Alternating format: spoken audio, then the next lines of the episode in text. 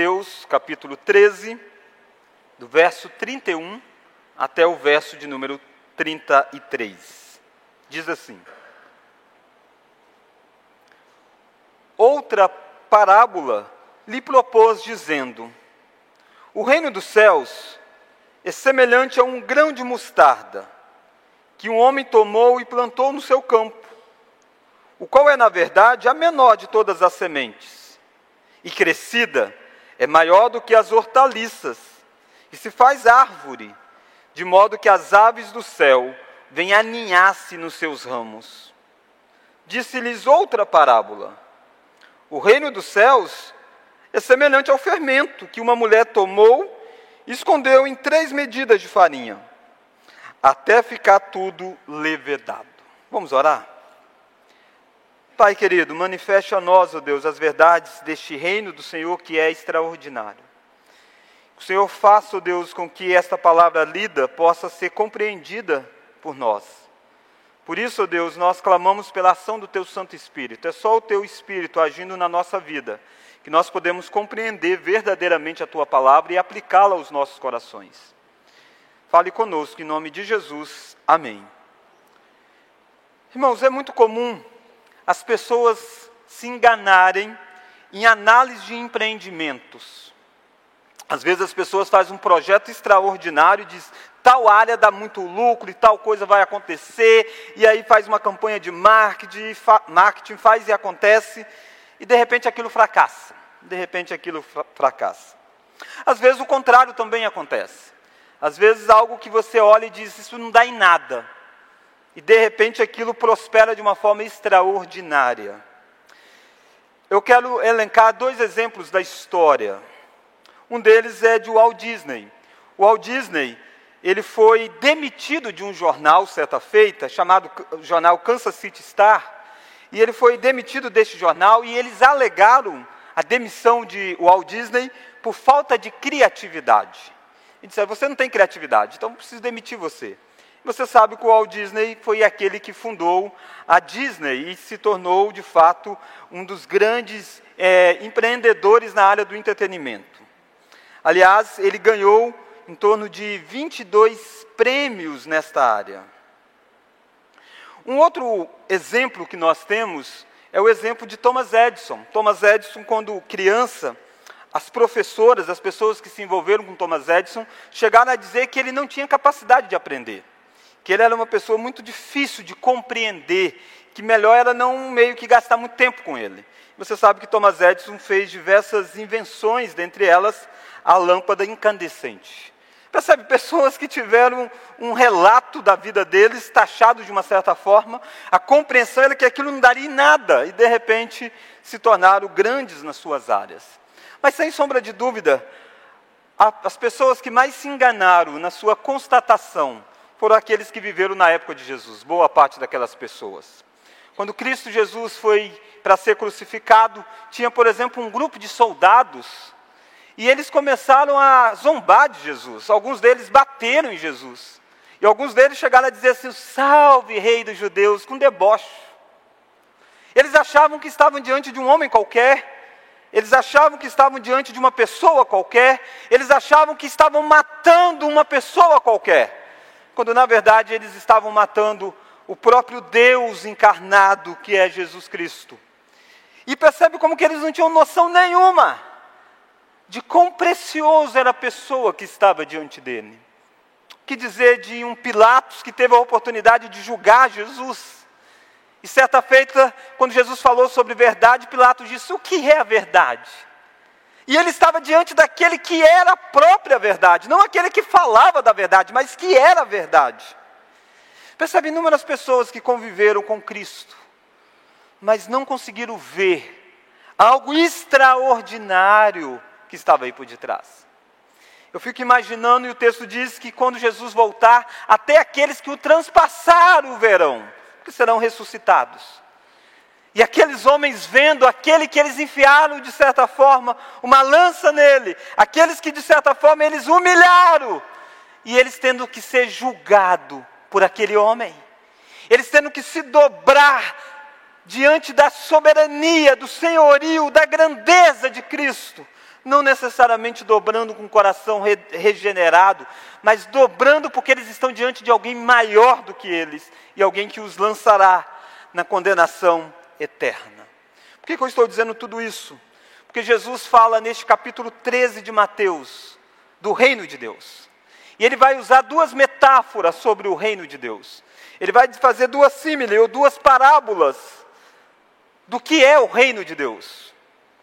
E de forma muito extraordinária, ele diz que o reino de Deus é como um grão de mostarda, e o reino de Deus é como fermento. Pensa você, reino de Deus.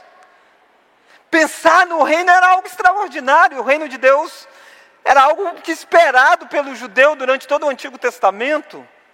E de repente Jesus disse: Ei, você quer saber como que o reino de Deus é parecido?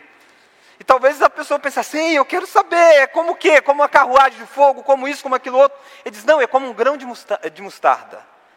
É como um fermento.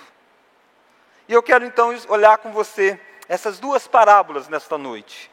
O reino de Deus é como grão de mostarda, é como fermento. Olha aí comigo a primeira lição. O reino de Deus teve início aparentemente insignificante. Olha o versículo 31. Outra parábola lhe propôs, dizendo: O reino dos céus é semelhante a um grão de mostarda que um homem tomou e plantou no seu. Quando Jesus pensa no reino, ele pensa e compara com um grão de mostarda.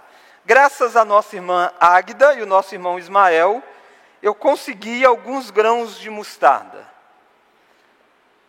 Eu estou com um grão de mostarda aqui na minha mão. Já caiu. Estou com outro. Vai cair também. Caiu. Eu sei que você não está vendo. Eu sei disso. Nem eu estou vendo direito, estou vendo porque eu estou com óculos. Ele é mínimo. Ele é mínimo. Estou com alguns aqui. De repente, depois do culto, você pode até pegar para ver, se você ainda não viu um grão de mostarda. Jesus pega e diz assim: Ei, e as pessoas conheciam isso muito mais do que nós, porque nós não somos, não somos tanto de uma geração agrícola, boa parte, né? alguns ainda são. Mas aquelas pessoas conheciam, vivenciavam isso. Eles sabiam o que era um grão de mostarda. Jesus diz: o reino de Deus é como um grão de mostarda. Tem um início aparentemente insignificante. Ele diz que é das, da menor das hortaliças, da menor das sementes.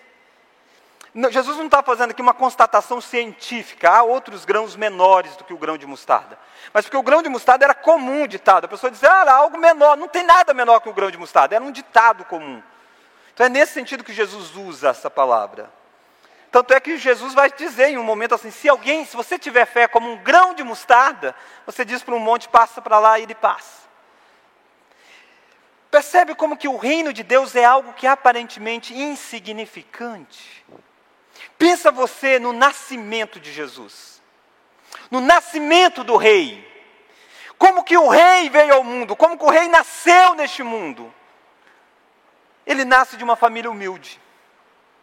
Ele nasce de Maria. Ele é adotado por José, porque ele não é filho natural de José. Ele nasce numa província do Império Romano, ele não nasce na capital de Roma. Ele nasce em Israel, que vive sob dominação de uma potência. É uma província até um tanto quanto que insignificante naqueles dias. Estava domina sob dominação de outros povos. Ele não nasce nem na capital daquela província, a capital famosa, Jerusalém, a cidade de Davi. Não, ele nasce em Belém. Ele nasce não num palácio, mas ele nasce em uma estrebaria. Ele é colocado em uma manjedoura. Ele não é anunciado em pompas. Ao contrário, um grupo de pastores de rebanhos são um dos poucos que veem o nascimento de Jesus, eles vão lá contemplar depois que Cristo nasce, porque os anjos anunciaram. Acontece meio que no anonimato da história. Queridos, o maior evento pré-anunciado de toda a história está acontecendo em um lugar praticamente ninguém está sabendo. O maior evento está acontecendo quase que insignificativo aos olhos das pessoas. O rei entrou no mundo, o Deus se fez homem, o Deus tornou-se homem, sem deixar óbvio a sua divindade. Mas você olha para a vida deste rei. E este rei, ele vai viver, por exemplo, na Galileia e vai viver em Nazaré. E Nazaré era uma região que tinha até um ditado que eles diziam assim: pode sair alguma coisa boa de Nazaré?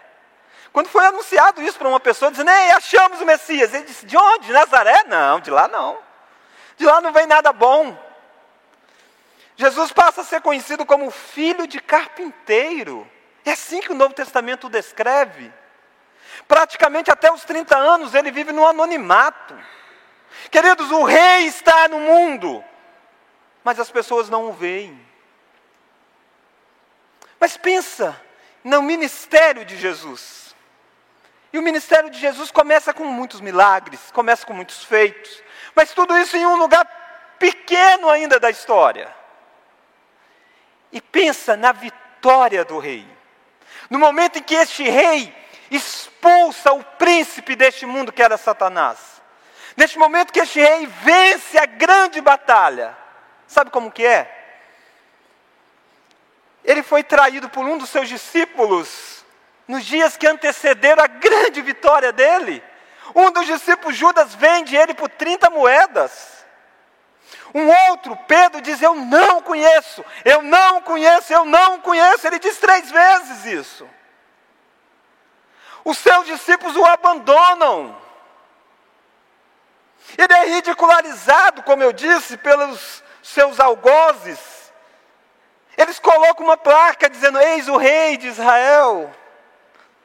Salve o rei. Ele é pregado em uma cruz. Nós estamos vendo, não é a derrota do rei, nós estamos vendo é a vitória do rei. Mas parece insignificante. É algo como um grão de mostarda. Não dá nem para ver. Jesus diz: o reino dos céus é como um grão de mostarda, porque o nascimento foi humilde, porque a vida foi humilde, porque a vitória do rei foi humilde.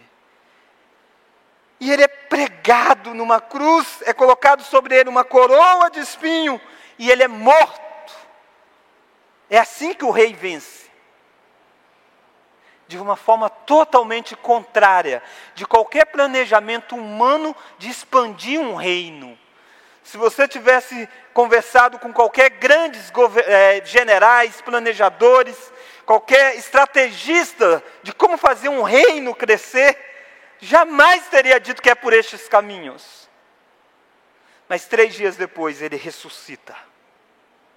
E ele diz: Toda autoridade me foi dada no céu e na terra. O reino dos céus é como um grão de mostarda. O reino teve início aparentemente insignificante. E é isso que eu quero que você entenda neste primeiro ponto. As coisas de Deus nem sempre são assim espetaculares. Na maioria das vezes as coisas de Deus são muito ordinárias, são muito comuns, é no anonimato da história, é nos bastidores. E quantas vezes as pessoas não veem Deus por detrás destes acontecimentos? O judeu esperava um rei que viesse para reinar no trono de Davi. Esqueceram que Jesus veio, foi para morrer e ressuscitar, como estava já anunciado no Antigo Testamento. Mas pensa nos súditos deste rei. Pelo menos, talvez você dissesse, pelo menos ele vai escolher gente boa para levar adiante o reino. Porque viveu aqui, morreu dessa forma, o que, que ele vai fazer? Aliás, alguém já parafraseou, é, como se os discípulos de Jesus tivessem enviado currículos, e aí então um, um grupo de consultoria dos nossos dias fosse avaliar os currículos. Naturalmente que isso é uma forma de mostrar essa, essa aparente incapacidade dos, dos discípulos. E aí a pessoa, de uma forma muito interessante, descreveu assim: Prezado Rabi, obrigado por ter enviado o currículo Vitari dos 12 homens que escolheu para ocupar posições de gerenciamento em sua organização. Todos já foram submetidos aos nossos testes. Nós já registramos os resultados em nossos computadores.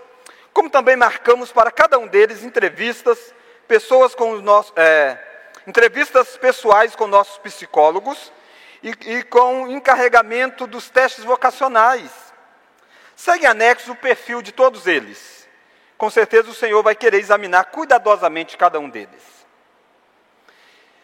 Na minha opinião, e na opinião da nossa equipe, faltam a maioria dos seus escolhidos experiência, escolaridade e aptidão vocacional para o tipo de empreendimento que o Senhor propõe, bem como lhes falta a noção de equipe desejável.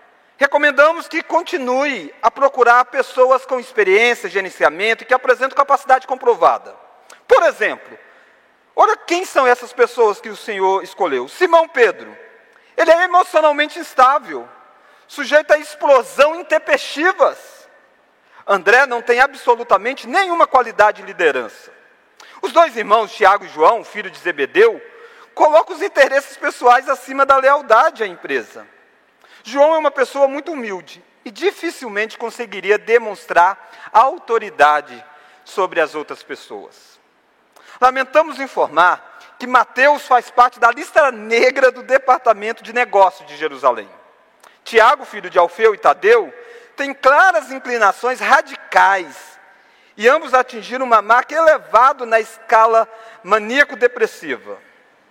Tomé demonstra uma atitude, uma atitude de dúvida que pode abalar o estado de espírito do grupo. Mas um candidato se destaca. Ele demonstra grande potencial. É um homem capacitado e cheio de recursos. Tem facilidade de comunicação e mente aguçada para negócios. E contato com pessoas de alta posição. É altamente motivado, ambicioso e responsável Recomendamos Judas Iscariotes como seu tesoureiro e braço direito. Os demais perfis são autoexplicativos. Desejamos sucesso no seu empreendimento, atenciosamente, consultoria gerencial, Departamento de Recursos Humanos. Percebe? É mais ou menos isso mesmo que é a descrição dos discípulos de Jesus. Ninguém iria encarregar aqueles homens para fazer com que um reino crescesse. Um homem como Pedro, um homem como Tomé, que vai dizer: Ah, eu não acredito que ele ressuscitou. Mas foram estes que Deus escolheu. Aquele que humanamente parecia mais capacitado era Judas, que nunca de fato fez parte. E percebe como que facilmente nós corremos o risco de analisarmos as coisas pelas aparências. Você já se iludiu alguma vez com alguém nesse sentido? Você olhou e disse: Ei, esse é bom. Esse vai dar muito fruto, esse vai ser um grande crente, esse vai ser um grande pregador, isso vai ser grande coisa. De repente não é nada disso. Quantas vezes você desfaz de alguém e é essa pessoa que Deus vai usar para fazer grandes coisas? O reino dos céus é como um grão de mostarda. Não parece que vai levar a lugar nenhum. Olha mais, olha que esses homens tiveram dificuldades para pregar. Porque, gente, a mensagem que eles tinham nas mãos era dizendo o seguinte: ei, nós pregamos um Salvador, um Rei, e ele disse: é, quem é esse rei? Ele morreu na cruz. Cruz era um lugar de maldição. Cruz era um lugar só para os piores bandidos. Essa é por isso que Paulo diz que é loucura a mensagem do Evangelho.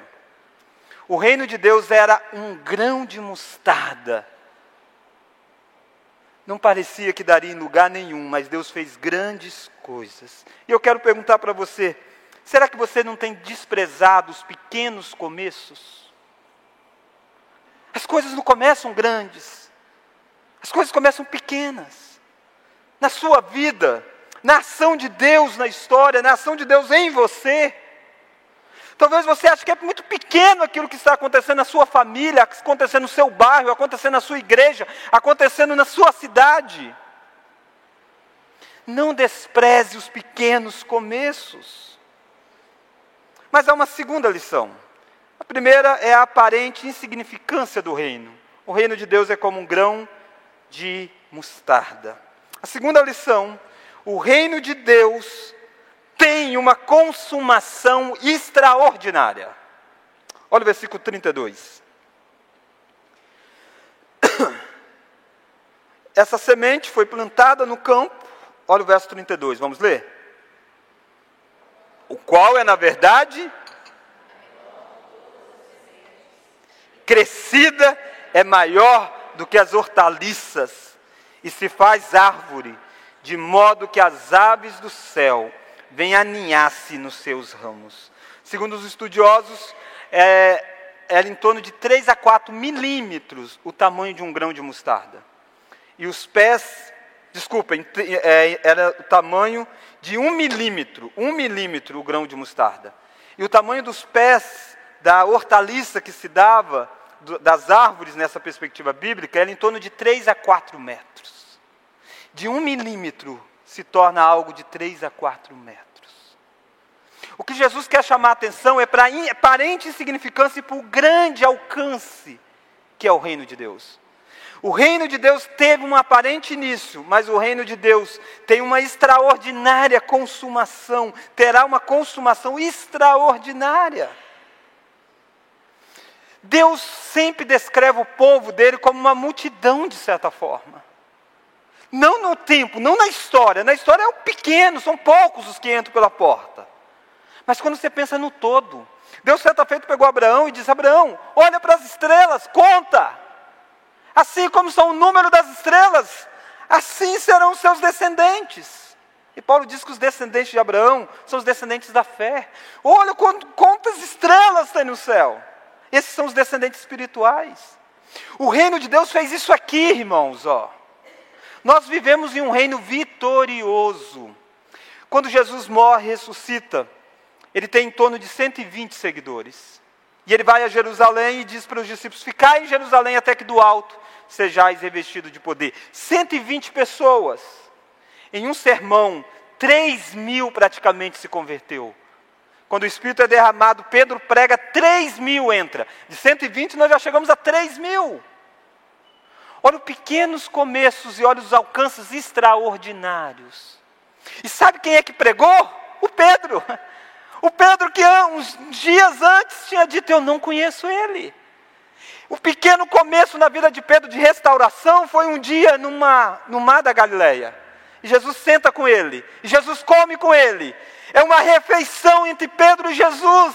E Jesus diz: Pedro, tu me amas? Pedro diz: Eu te amo. E aí Jesus pergunta de novo: Pedro, tu me amas? E Pedro diz: Eu te amo. Pedro, tu me amas? Eu te amo. E aí Jesus diz: Apacenta as minhas ovelhas. Percebe como é que foi pequeno o recomeço de Pedro num, numa praia, sentado ao lado de Jesus.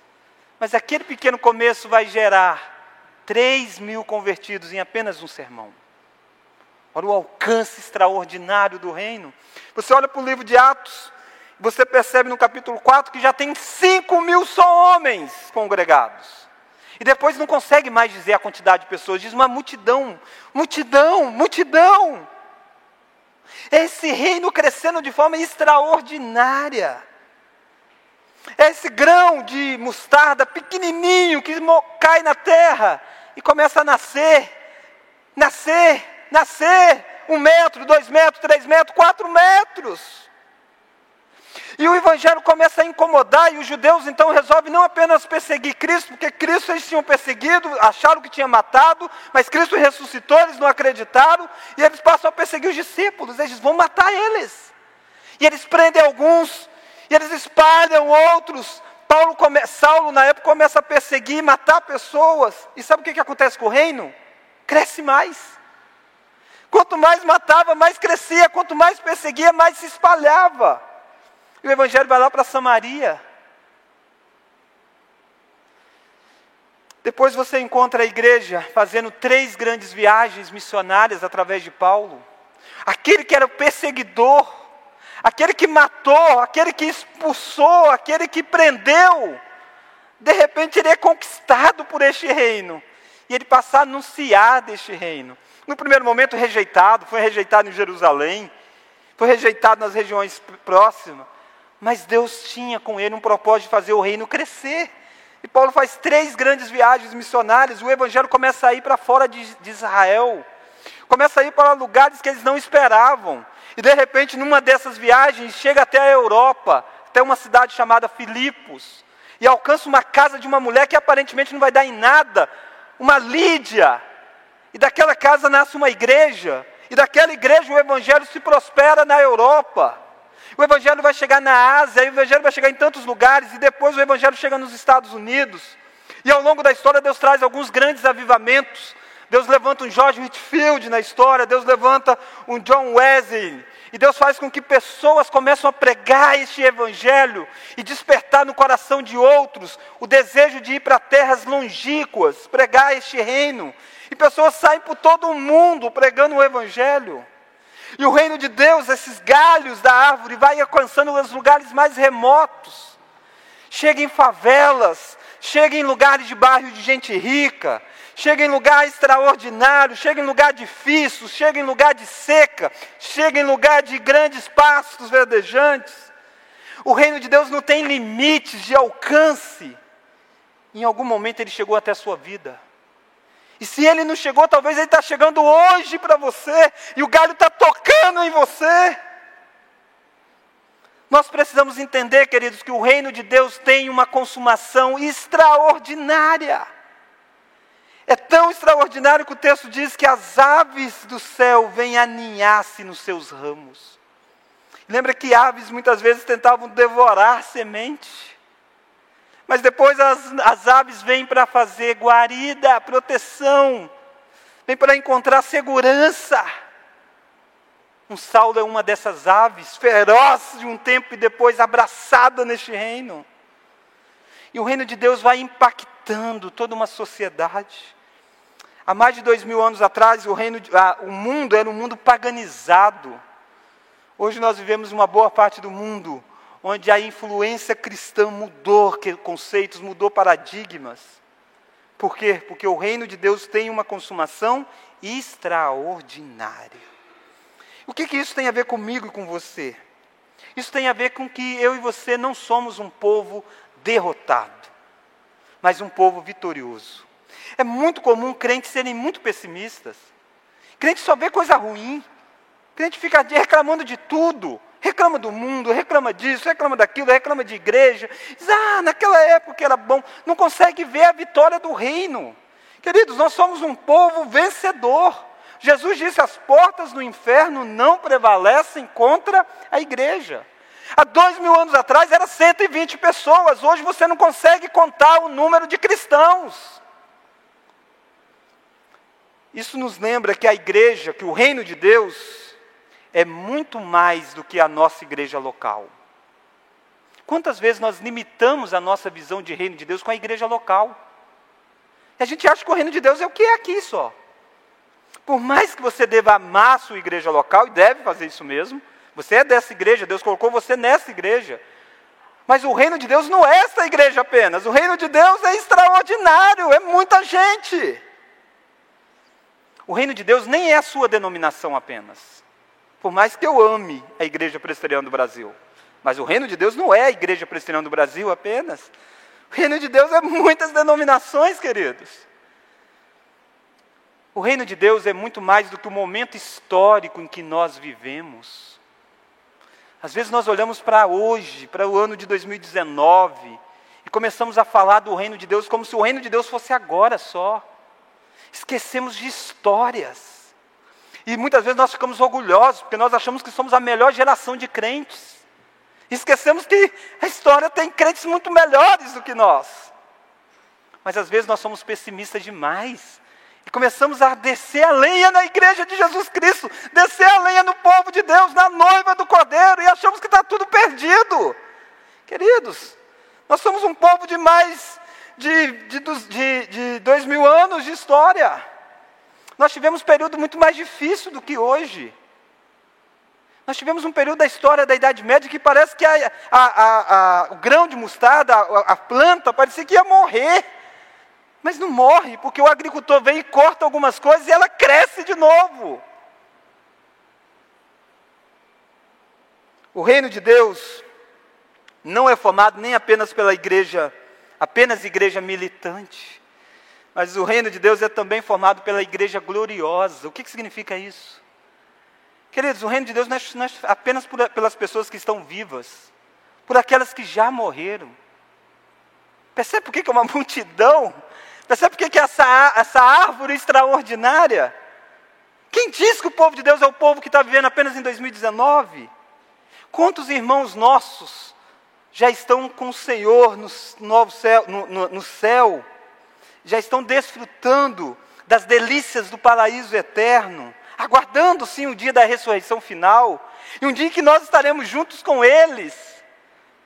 Talvez até mesmo você tem parentes que já partiram e que era desse reino extraordinário, que você sente até falta deles aqui.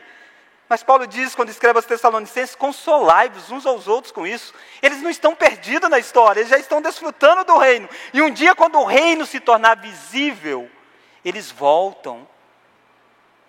Percebe que povo é o seu povo? Percebe qual é a sua família da fé? Como você olha para a igreja? Tem gente que diz, ah, a igreja é muito devagar, a igreja está muito isso, a igreja tem que ser mais isso. Queridos, não seja contra o que Jesus disse. Jesus disse que a igreja cresce. O reino de Deus cresce. Não a sua denominação, não a sua igreja local necessariamente, mas o reino de Deus cresce. E o reino de Deus, ele é extraordinário. O reino de Deus é formado por uma multidão de todas as tribos, povos e línguas e nações.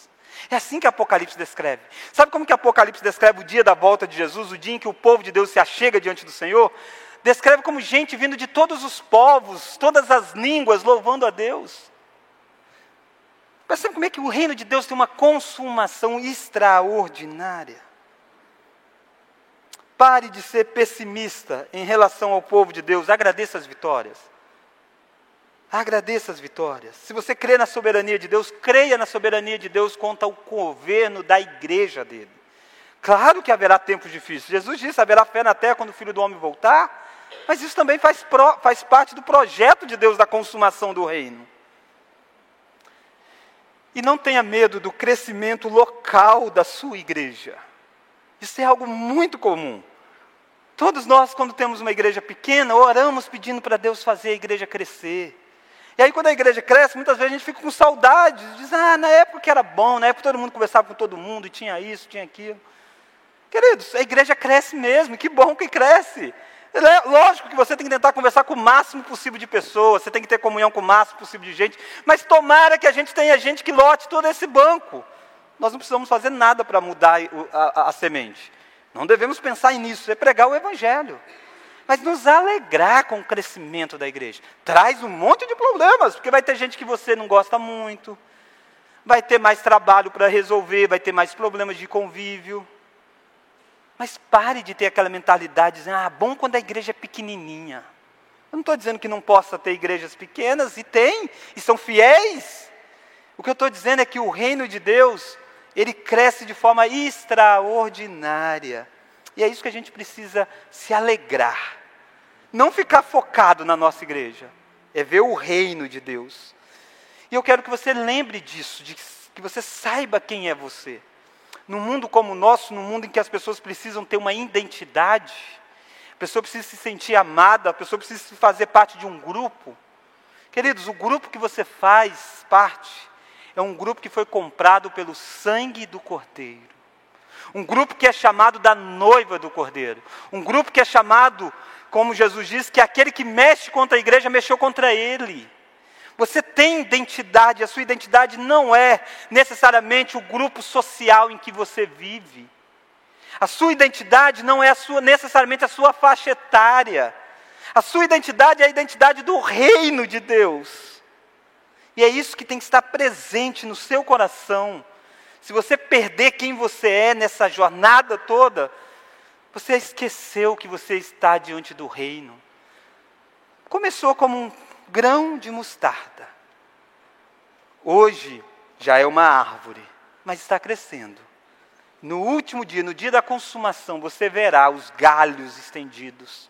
E todos aqueles que foram alcançados por Deus durante toda a história, pessoas que já partiram, ressuscitarão em corpo para estar vivenciando a realidade do reino. E se eu e você partirmos antes deste reino se tornar visível, um dia a gente, a gente já passa a desfrutar de coisas boas no céu. Mas um dia a gente ressuscita com o rei. Porque o reino de Deus é como um grão de mostarda. Mas é um reino que cresce como as hortaliças cresceram e os galhos se expandem. Terceira e última lição. Primeira lição, o reino de Deus, então, tem início aparentemente insignificante. Há muitas coisas assim na sua vida. Talvez hoje o que você vive é algo que parece insignificante, mas já é o começo de coisas grandiosas. Segunda lição: o reino de Deus tem uma consumação extraordinária. Não tire os olhos daquilo que Deus faz, não na sua vida apenas, mas daquilo que Deus faz na história, e coloca você como um dos participantes. Terceira e última lição: o reino de Deus atua já silenciosamente, mas poderosamente. Olha Mateus capítulo 13 de novo. No aqui e agora o reino de Deus atua silenciosamente, mas poderosamente. Vamos ler o verso 33?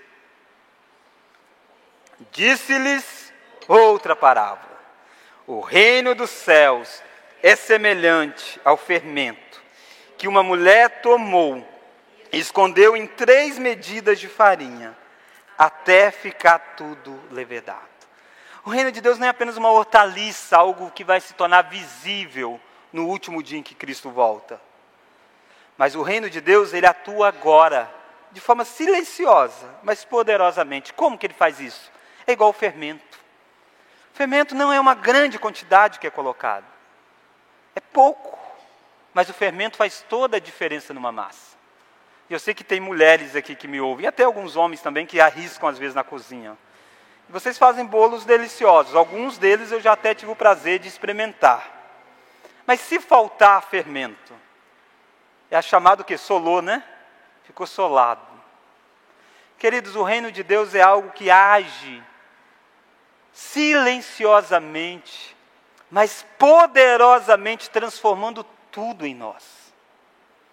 Jesus disse que o reino de Deus naquele momento não vinha em aparência, mas ele estava dentro de cada um. E é isso que acontece hoje. Hoje o reino de Deus está dentro de você que é verdadeiro súdito dele. Mas como que este reino age? Como um fermento lá. Ele afeta todas as áreas. Se você pegar um, uma massa e colocar fermento só numa parte e deixar a outra parte sem fermento, tirar, cortar fora e assar os dois, um com fermento o outro sem, esse não cresce, esse não se desenvolve. O fermento tem que atingir toda a massa. O reino de Deus tem que atingir você por completo. O reino de Deus não é uma coisa que você coloca numa parte da sua vida. Não é uma coisa que você coloca num domingo da sua vida. Este reino não causa impacto nenhum mesmo. O reino de Deus é aquilo que muda você por completo. Pega todas as áreas da sua vida, pega a sua mente, pega o seu sentimento, pega a sua visão de mundo. O reino de Deus, o fermento, ele vai ter influência no seu emprego, vai ter influência na sua escola, vai ter influência no seu casamento, vai ter influência na criação de seus filhos. Se não está tendo, é porque não tem o reino ainda. O fermento não está aí ainda é silencioso, não é algo grandioso, mas faz transformação. Talvez você venha aqui nessa noite para ser lembrado do poder que o reino tem na sua vida. Talvez você luta com algumas áreas da sua vida e ache que o evangelho não tem que chegar lá não.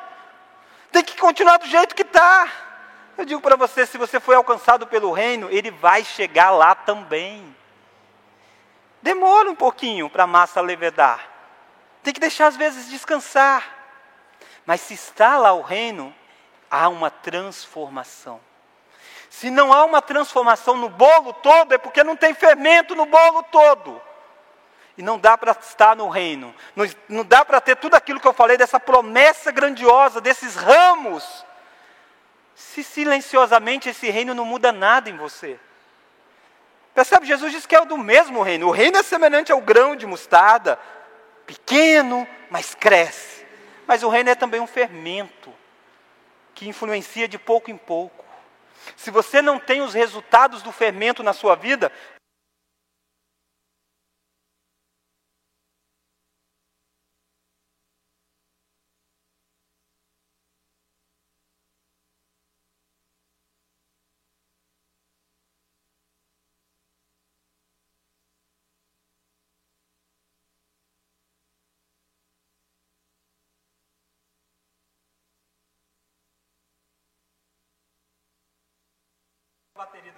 Eu acho que acabou de vocês também, né? Não, mas só estou terminando.